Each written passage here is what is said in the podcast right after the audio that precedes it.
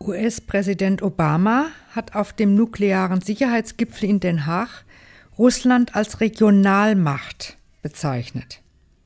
Die Medien griffen dies sofort auf und bezeichneten diese Aussage Obamas als Provokation des russischen Präsidenten Putin und als Herabwürdigung Russlands. Ist das so? Das wurde Michael Horn vom Gegenstandpunkt Verlag bei Radio Lora gefragt. Naja, wenn er ihn provozieren wollte, also ärgern wollte, dann wäre es ja noch geradezu eine menschliche Regung. Aber wir haben es hier mit dem Chef einer großen Nation zu tun, sogar einer Nation, die für sich beansprucht, überhaupt für die Weltordnung zuständig zu sein. Wenn der so eine Bemerkung macht, dann nicht deswegen, weil er den Putin ärgern will, sondern weil er hiermit Russland einen Status zuweist. Nämlich eben den Status einer relativ zweitrangigen Regionalmacht, die, wie es gerade äh, passiert, ihre Nachbarn ärgert, was die USA nicht hinnehmen können. Aber wie gesagt, viel wichtiger ist, dass damit die USA sagen, wie sie Russland und dessen Ambitionen sehen, nämlich zweitrangig herabzustufen und auch dementsprechend zu behandeln. Also vom Standpunkt der USA aus ist also das, was der Putin für sich beansprucht, nämlich dass Russland eine weiterhin zu hörende und zu berücksichtigende Weltmacht ist, oder zumindest zu diesem alten Weltmachtstatus zurück will, schlicht und einfach nicht hinnehmbar. Es wird mit dieser Statuszuweisung Regionalmacht zurückgewiesen. Das ist natürlich dann ein, von vornherein ein so ausgesprochener unversöhnlicher Konflikt von beiden Seiten, den man dann auch nicht mit Völkerrecht und ähnlichen Dingen lösen oder auflösen kann. Du sprichst das äh, Völkerrecht an, wenn ich dir jetzt so zuhöre. Russland wird herabgestuft von den USA als Regionalmacht. Da würde mich zuerst mal interessieren, was ist dann die USA? Die USA ist in ihrem Selbstverständnis und das Selbstverständnis wächst ja zu aufgrund der Macht, über die sie verfügen. In erster Linie natürlich ihre militärische, aber selbstverständlich auch ihre ökonomische Macht. Ist sie die zuständige Macht in der Welt, die als erste andere Staaten anweisen kann, wohin sie gehören, was ihre Plätze in der Staatenordnung sind. Das heißt doch dann, wenn man das zu Ende denkt, die USA sagen dann, was Recht ist, was Völkerrecht ist und deswegen ähm, hat jetzt Russland in diesem Fall, im Fall der Krim, das Völkerrecht gebrochen. Ja, was die USA auf jeden Fall sagen, ist, was sie als ihr Recht ansehen. Und das wiederum hat dieser Staat gemeinsam mit allen Staaten. Alle Staaten vertreten von ihrem Standpunkt aus Rechte in der Welt, auf die andere zu hören haben, die andere anzuerkennen haben. Und diese Rechte sind natürlich erstmal nicht miteinander verträglich. Eigentlich sind sie zumeist sehr unversöhnlich. Die Vorstellung eines Völkerrechts, nach dem sich die Staaten zu richten haben, dem sie untergeordnet sind, hat von vornherein einen sehr wesentlichen Widerspruch, den man gleich merken kann. Ein jedes Recht braucht eine Monopolgewalt, die es durchzusetzen imstande ist. Bei uns, das weiß jeder, ist es das Gewaltmonopol des Staates, das das Recht gültig macht und durchsetzt gegen alle seine Bürger. Im Staatenverkehr ist von so einer Monopolgewalt nichts zu sehen, es sei denn, irgendein Staat kann, was die USA vielleicht mal sich vorgestellt haben, kann alle anderen Staaten mit seiner Gewalt dermaßen unter sich zwingen, aber das Völkerrecht ist in Wirklichkeit kein über den Staaten stehendes Recht, sondern eins, dass sie gegeneinander respektieren, solange eine Einigung darüber besteht. Wenn nicht, dann eben auch nicht.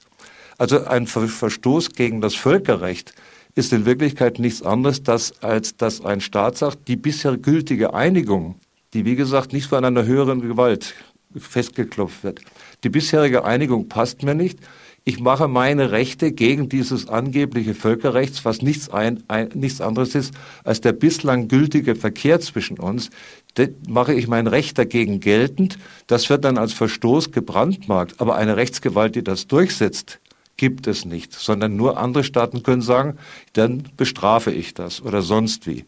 Aber wie gesagt, ein Generalmonopol, das das durchsetzt, gibt es nicht.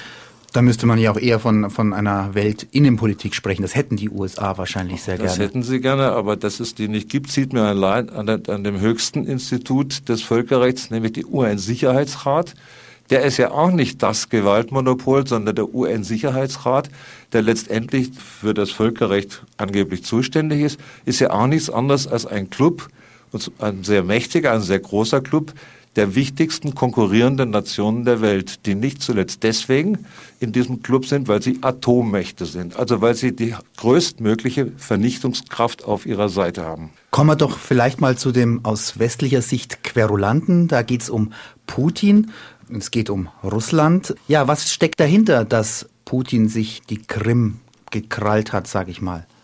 Er beansprucht für sich eben nicht den Status einer Regionalmacht, sondern einen weit darüber hinausgehenden Status, nämlich eine Weltmacht, die zumindest auf dem Sprung zur alten Größe ist und sein will und hat von daher verlangt er gewissen Respekt von denen, die sich mit ihm auseinandersetzen. Eine Zeit lang sah es so aus, als würden sich die USA und auch Europa einigermaßen einvernehmlich zu Russland verhalten.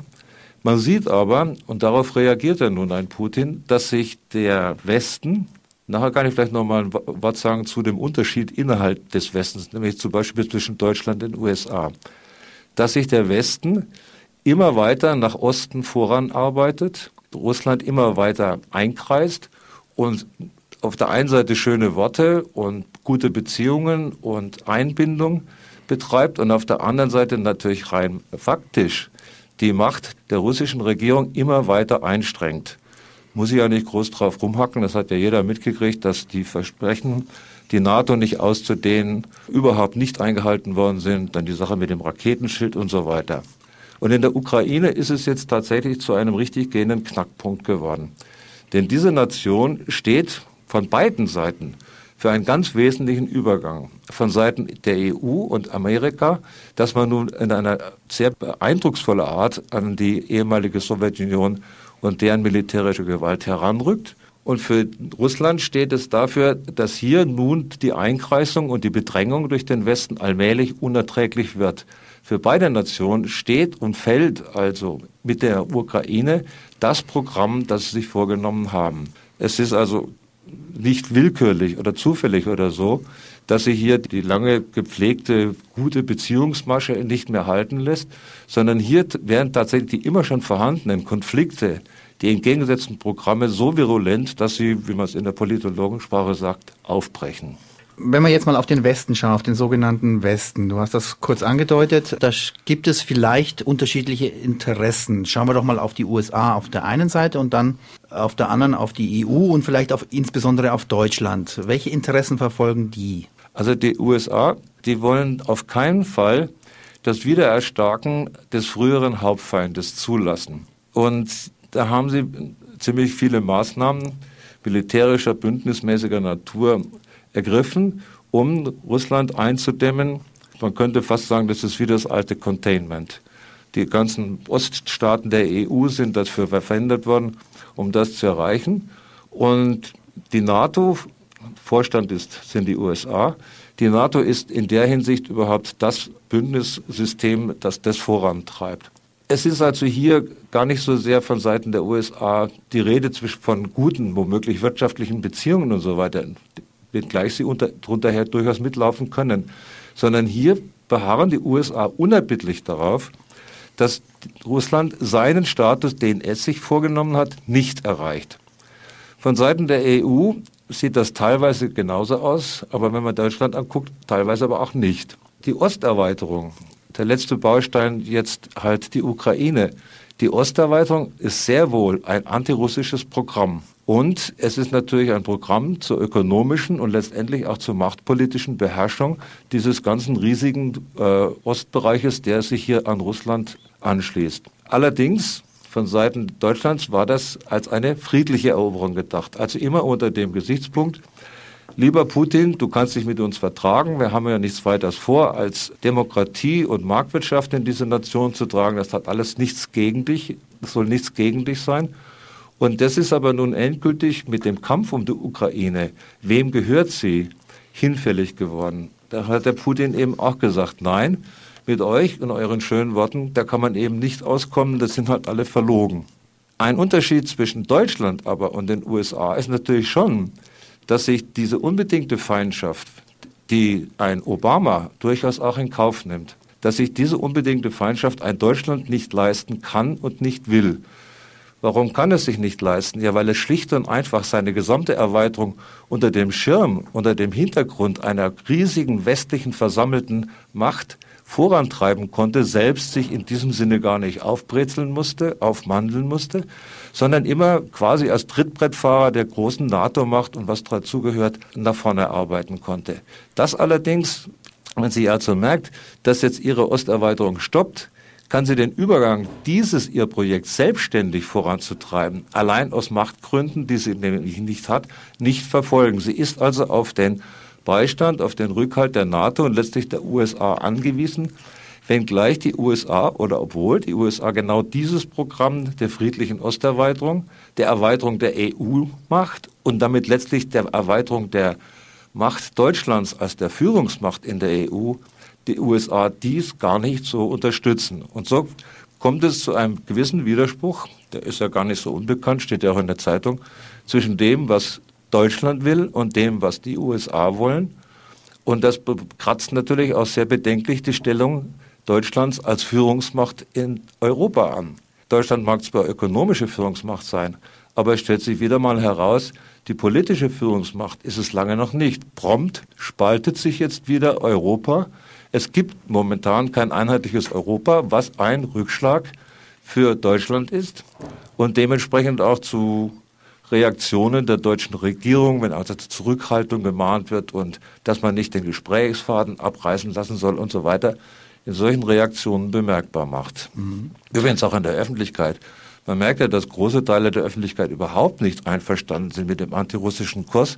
Ja, aus einem ganz banalen Grund, weil sie wissen, wer das so mitmacht, der kippt sich umgekehrt in die Fänge der USA. Und der Anti-Amerikanismus in Deutschland ist ja nicht gerade wenig verbreitet. Und man darf auch eins nicht vergessen, das ganze EU-Projekt, angeführt von Deutschland, ist ein anti-amerikanisches Konkurrenzprojekt. Vielleicht zum Schluss noch ein Wort zur Ukraine. Da wird ja gerade hierzulande von linker Seite heftig kritisiert, dass man sich so demonstrativ auf Seiten von rechten bis faschistische Kräfte gestellt hat. Die Faschisten sind ja auch in der Regierung. Warum unterstützt der Westen so ganz locker, ganz rechts stehende Kräfte? Das leuchtet noch einmal den, den Charakter des gesamten Erweiterungsprojekts, also auch dieses Assoziierungsabkommens mit der Ukraine die Rechten, die Faschisten, die sind jetzt quasi, etwas ironisch ausgedrückt, die nützlichen Idioten. Ja, alles, was jetzt antirussisch, und darum geht's bei dem ganzen Ukraine-Projekt, alles, was sich jetzt antirussisch einspannen lässt, ist jetzt gerade recht selbstverständlich, werden jede Menge Bedenken gegen diese Faschisten äh, geäußert.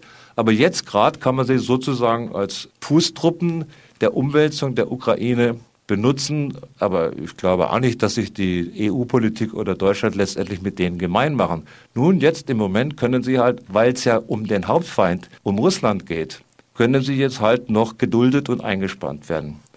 Aber nochmal, in dem Zusammenhang sieht man ja auch, was es überhaupt für ein Staat war, die Ukraine. Wenn man sieht, welche Streitigkeiten jetzt dort innerhalb dieser Mannschaft, die ja alle im Prinzip antirussisch sind, dennoch aufbrechen, dann merkt man die immer schon vorhandene Zerrissenheit der gesamten politischen Klasse, die daraus entspringt, dass dieses Land ja überhaupt immer hin und her gerissen war zwischen einer Anbindung an Russland und einer Anbindung an Europa, weil es für sich selber gar nicht wirklich lebensfähig war und erst recht jetzt nicht ist.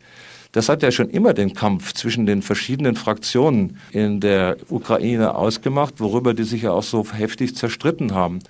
Und das setzt sich jetzt halt fort und äh, drückt sich halt auch in dem aus, dass sich die, die, verschiedensten Kräfte jetzt zum Beispiel also auch dieser nationalistische Block so sehr bemerkbar macht.